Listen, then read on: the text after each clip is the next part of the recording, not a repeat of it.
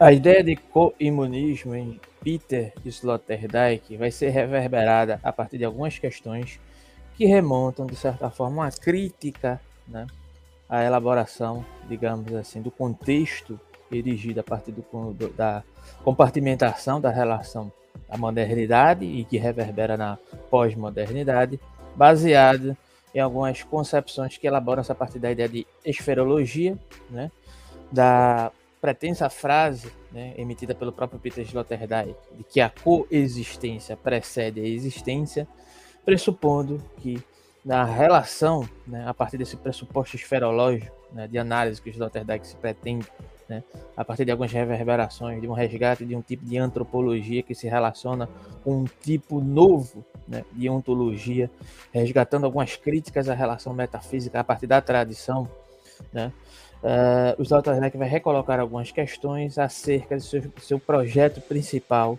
né, que é o projeto Esferas, Bolhas e Espumas, né, que resume-se em uma determinada trilogia para representar algumas questões. E a partir disso, nesses três livros, né, uh, Sloterdijk apresenta uma ideia de uma concepção morfológica que se representa a partir de uma determinada ótica geral, né, que elige a seguinte questão: né, será né, que antes de tudo, né, é, antes de uma neo-ontologia, a, a, erigida a partir do próprio projeto Sloterdijkiano, né, é necessário se perguntar, né, a partir dessa ótica, ótica geral, né, e não de uma metafísica clássica ou a partir de uma perspectiva moderna, seria antes de tudo, inclusive, né, nos perguntarmos, se possível for, de acordo com a perspectiva Sloterdijkiana, onde é que estamos circunscritos se estamos no mundo? Né? Não seria mais, a partir de uma perspectiva metafísica ontológica clássica, perguntar pelo que é, né? tal e tal coisa. Nesse sentido, poderíamos reverberar a partir de uma noção sloterdijkiana né? a própria noção de espaço, não de um ponto de vista geométrico, né? É, mas a, a, fazendo uma determinada alusão a uma perspectiva fantástica que remonta a uma certa utilização da perspectiva fenomenológica no próprio Sloterdijk. Né?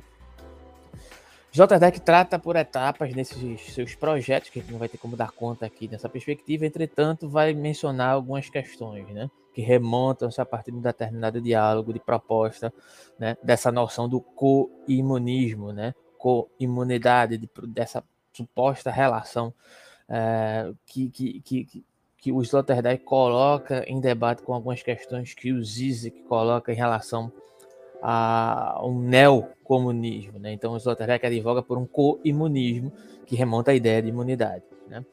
Então, no primeiro momento, ele remonta essa questão das microesferas, que seriam, que seriam um suposto terreno da intimidade, né?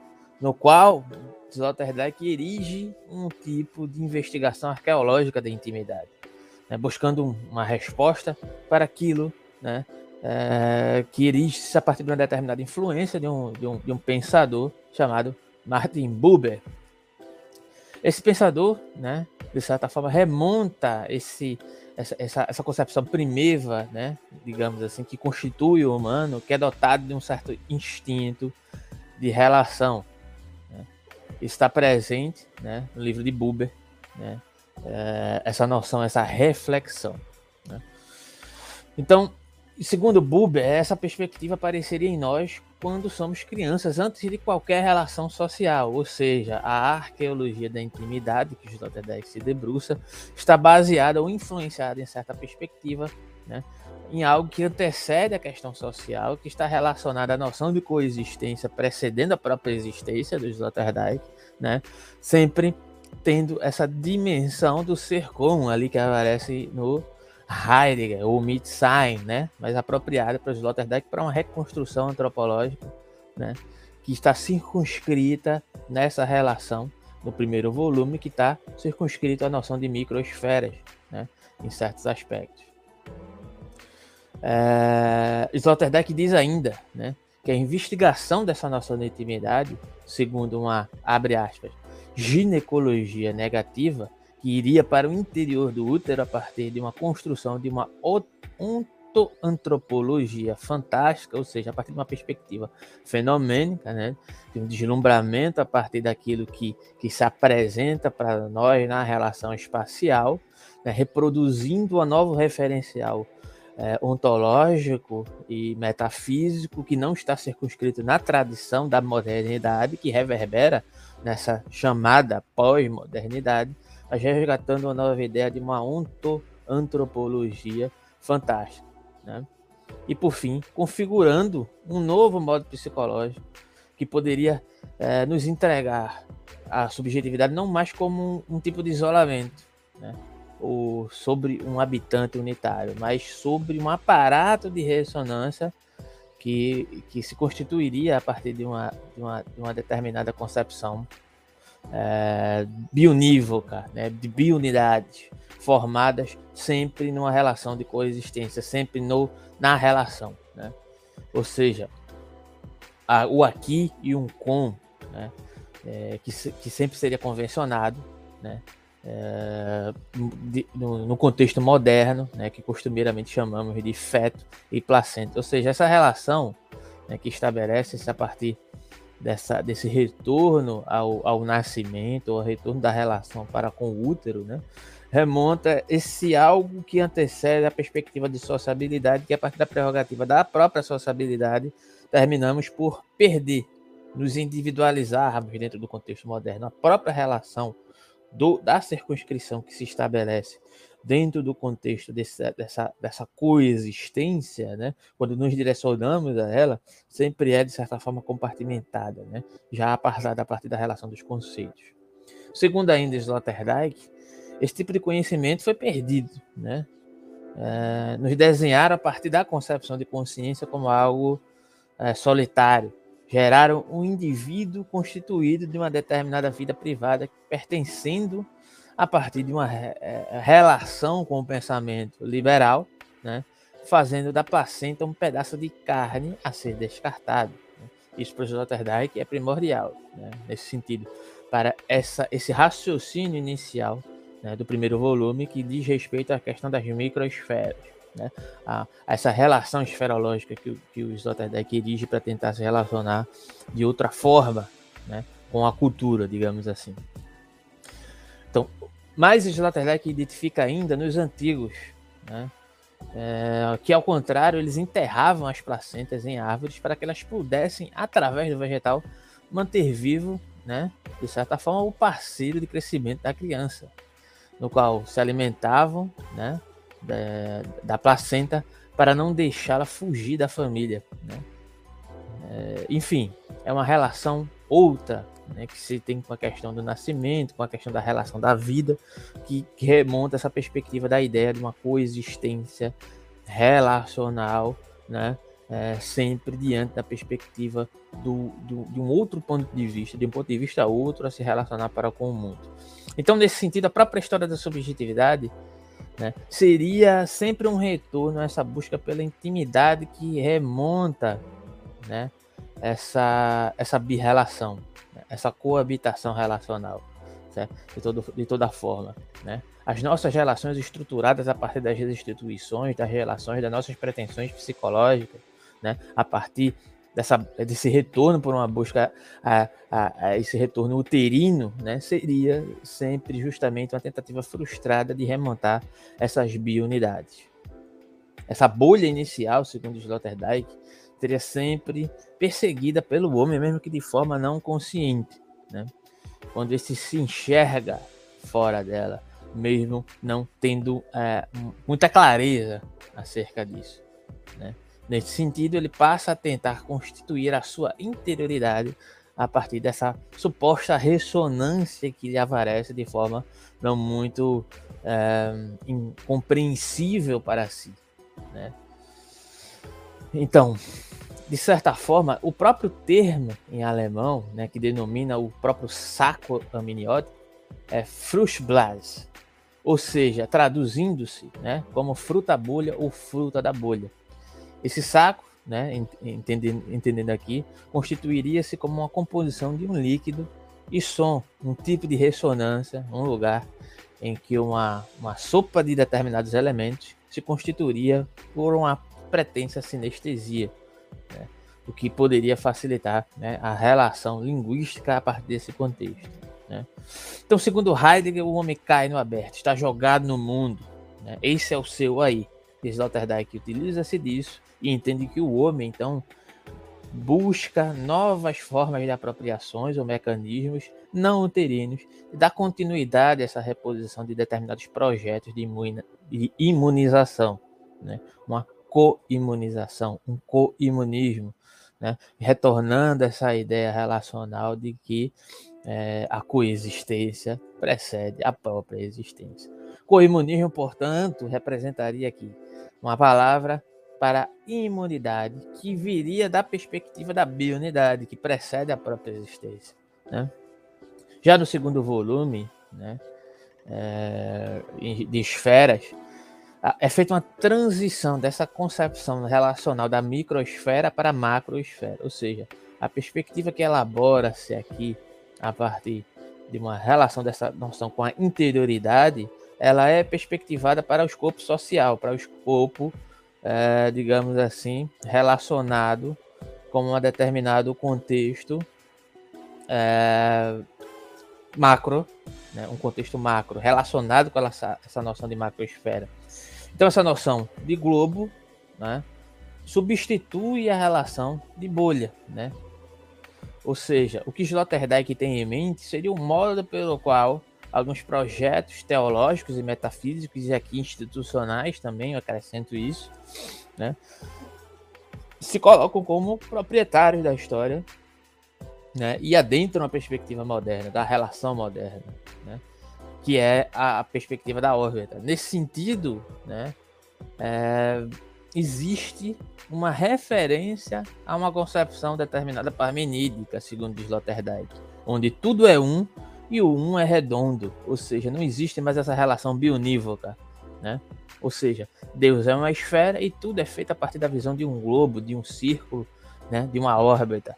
O homem precisaria, de certa forma, se repor em termos macros à ideia do micro, né, que se relaciona a partir dessa noção dessa interioridade, dessa busca incessante para algo que foi perdido nessa relação é, bionívoca, né? Mas agora com a contradição de que ele tem que relacionar isso com do micro para o macro. Nesse sentido, a própria política, segundo Sloterdijk, acompanharia a própria noção metafísica e ontológica né, tradicional. Os impérios representam-se como formas de governo e sociedades antigas, sempre como totalidades que implicariam em um certo centro né, e uma periferia, um centro afastado dos ambientes periféricos, formando uma certa orbitação.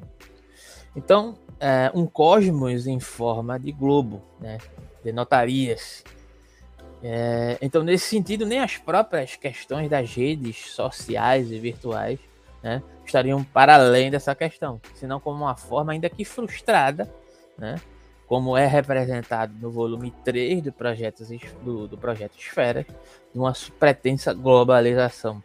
Né? Ou seja, existe sempre uma relação de um certo distanciamento e aí o Sloterdijk vai falar em co-imunismo, criticando a perspectiva da abordagem, em certo sentido, se afastando um pouco né, dos Lavoisier, que eu acho que a compreensão que é atribuída aqui nesse livro da relação que erige-se a partir da própria ideia do comunismo, em dizer que é um pouco deslocada, né? Porque, inclusive, na própria live que, que a gente fez sobre Deleuze, a gente fala um pouco sobre essa questão da, da, das utopias e como isso é representado lá em Deleuze e a utopia, né?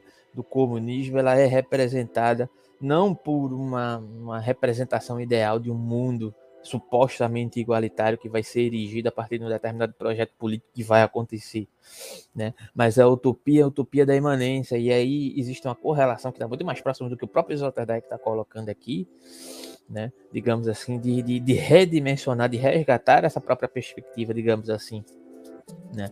Dessa dessa bionivocidade da realidade, dessa correlação, né, né, acerca da realidade da própria vida né, do homem, a partir da, dessa correlação uterina, né, que é perspectivada justamente a partir, é, digamos assim, de uma reelaboração, não só psicológica, mas cognitiva, né, um, a partir do momento presente do que está aí, né? digamos assim. Eu acho que o Zizek tem consciência disso, né? mas a crítica é válida porque enriquece o debate e a perspectiva do que está sendo abordado. Então, diante dessa perspectiva, uh, digamos assim, sempre existe esse distanciamento que se elabora a partir de uma relação hierárquica, ou seja, de um centro e de uma periferia, né? de uma visão macro universalista, né? digamos assim, uma, uma, uma versão micro, né? É, nacionalista. Em determinado momento da live a gente também mencionou isso, né? Que tem um determinado ambientalista que menciona essa questão, que não vê que existe mais a divisão entre a direita e a esquerda, mas entre universalistas e nacionalistas. Né? E aí de, demonstra justamente a questão que elabora isso aqui no Sloterdijk, que sempre existe um centro e uma periferia, né? A partir da transposição dessa relação, da, da, da, da, do fato de ignorar essa, essa coexistência do homem é que se transpõe de um momento micro para o macro, e o pensamento de Sloterdijk, em certo sentido, né, é, se colocar né, né, para o movimento nessa crítica também, né, coadunado, na minha visão. Então, ele entende também que essa relação das redes sociais, né, que se reverberam nas redes virtuais, não podemos ver tal coisa como algo tão diferente dessa, dessa concepção do globo universal, né? que nos termos da própria época da metafísica tradicional se fez conhecer popularmente pela ideia de igreja católica, ou seja, uma união universal e da expressão do popular de todos os caminhos que levariam a Roma. De qualquer lugar, se está na periferia de uma das órbitas concêntricas, né, da relação desses círculos, né, que se colocam né, mais ao centro do que determinadas periferias, e por isso, todos os caminhos são raios geométricos que nos transportam ao centro filosófico e político. Né? Então, sair desse registro torna-se algo como um tipo de blasfêmia esférica, blasfêmia a esse concentrismo, né, digamos assim. Negar a esfera em forma de órbita, globo, era negar o império mesmo Deus. A anti-esfera sempre foi obra do demônio.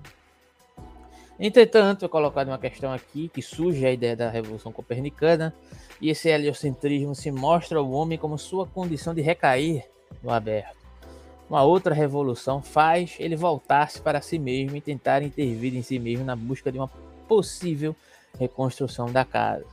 Né? Abre determinados cadáveres né? a partir de uma nova anatomia e opera literal e metaforicamente. Entretanto, esse projeto busca de novo colocar-se como interioridade e uma certa imunidade que toma rumos não mais totalizantes.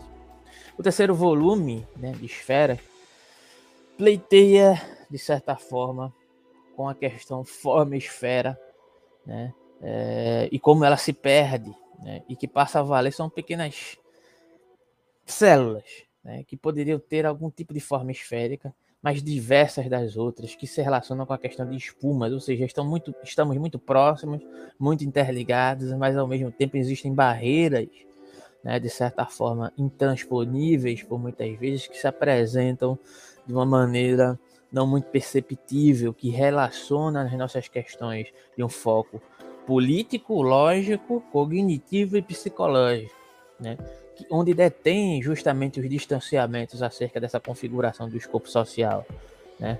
E, e, e, e, que denotam determinadas concentrações que se reverberam a partir de lugares denotados a partir dessa ideia de espumas. Ou seja, a própria sociedade moderna e pós-moderna não são propriamente sociedade de massas, né? como se fala, como costumeiramente se fala, mas é, uma, é só uma sociedade de massa nas aparências que envolveria determinados espaços sem respiração, né?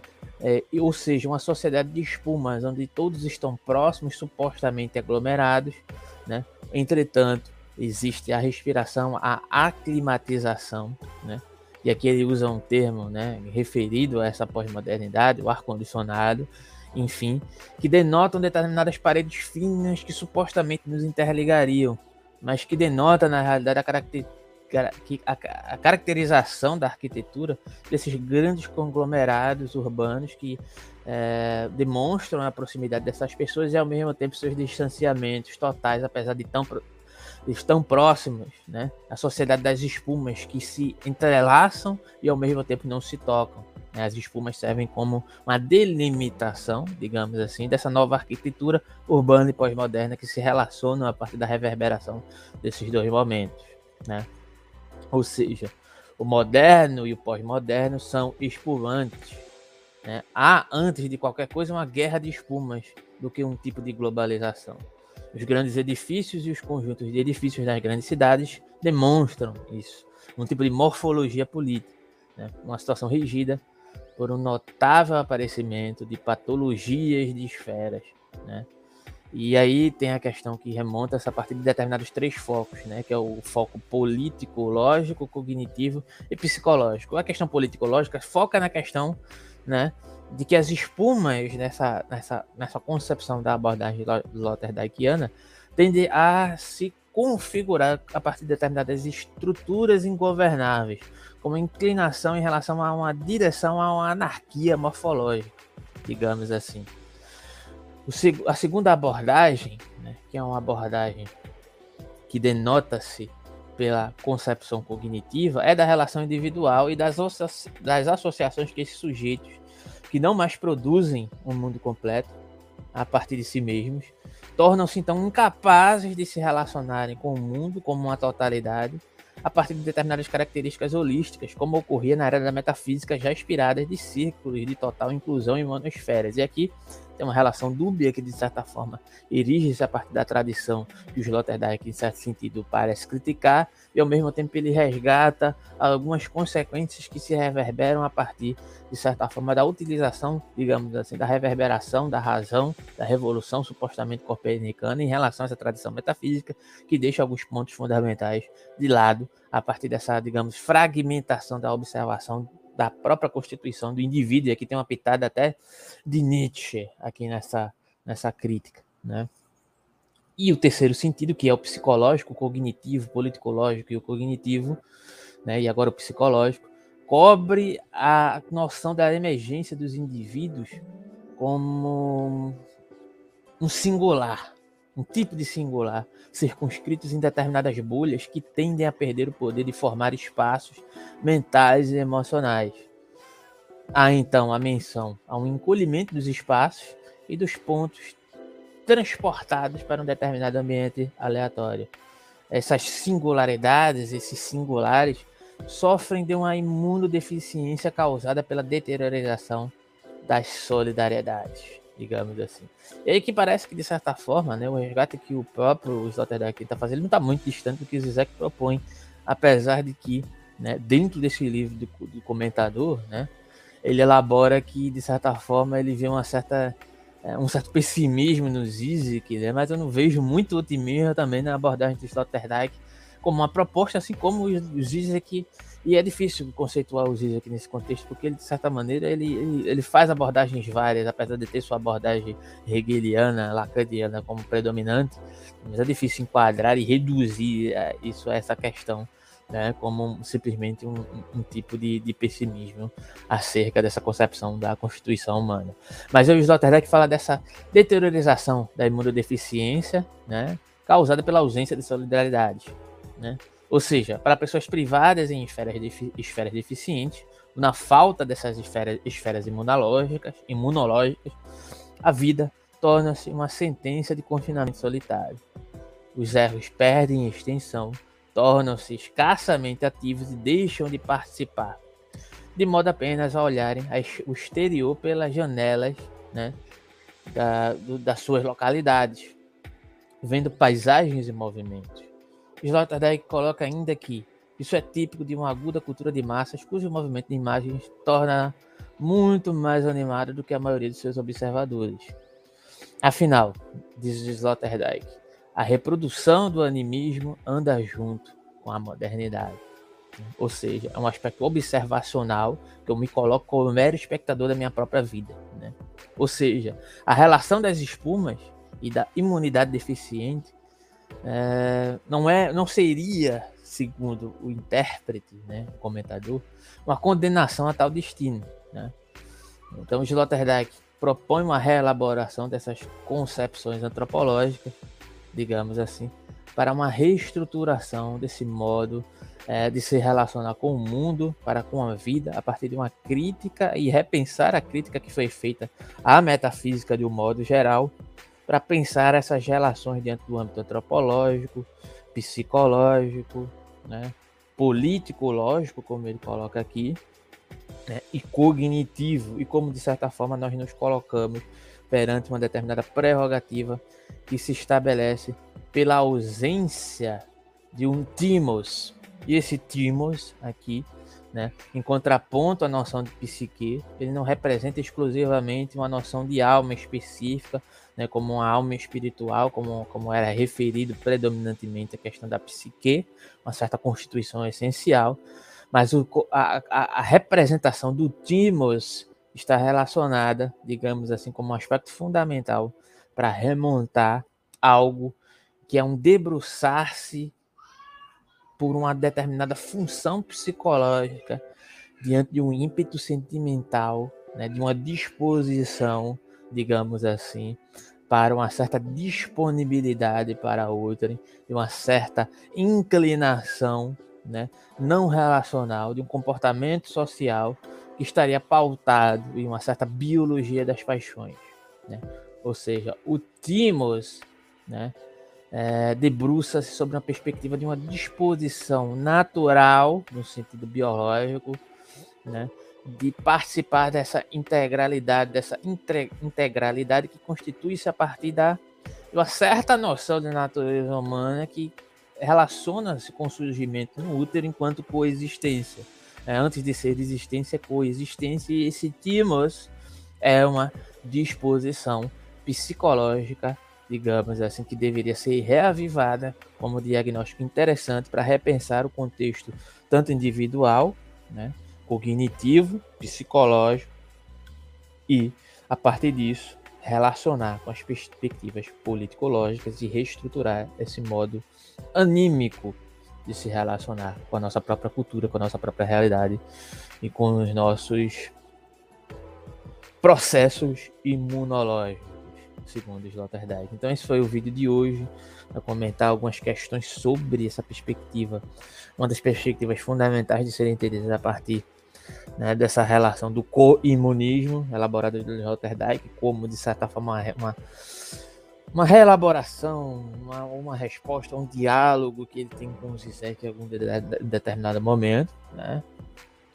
E ele tenta mostrar uma determinada originalidade para uma perspectiva de solidariedade que está circunscrita a partir de uma determinada perspectiva humana, né, biológica, e remonta-se como algo necessário de ser resgatado, de ser reestruturado aos seus moldes adequados, né?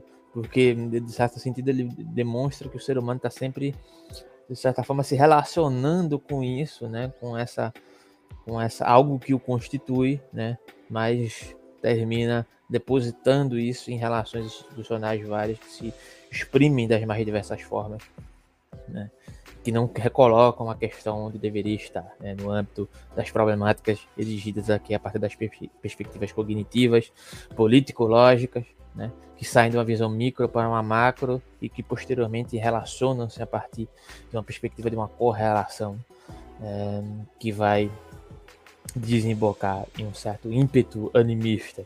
Né?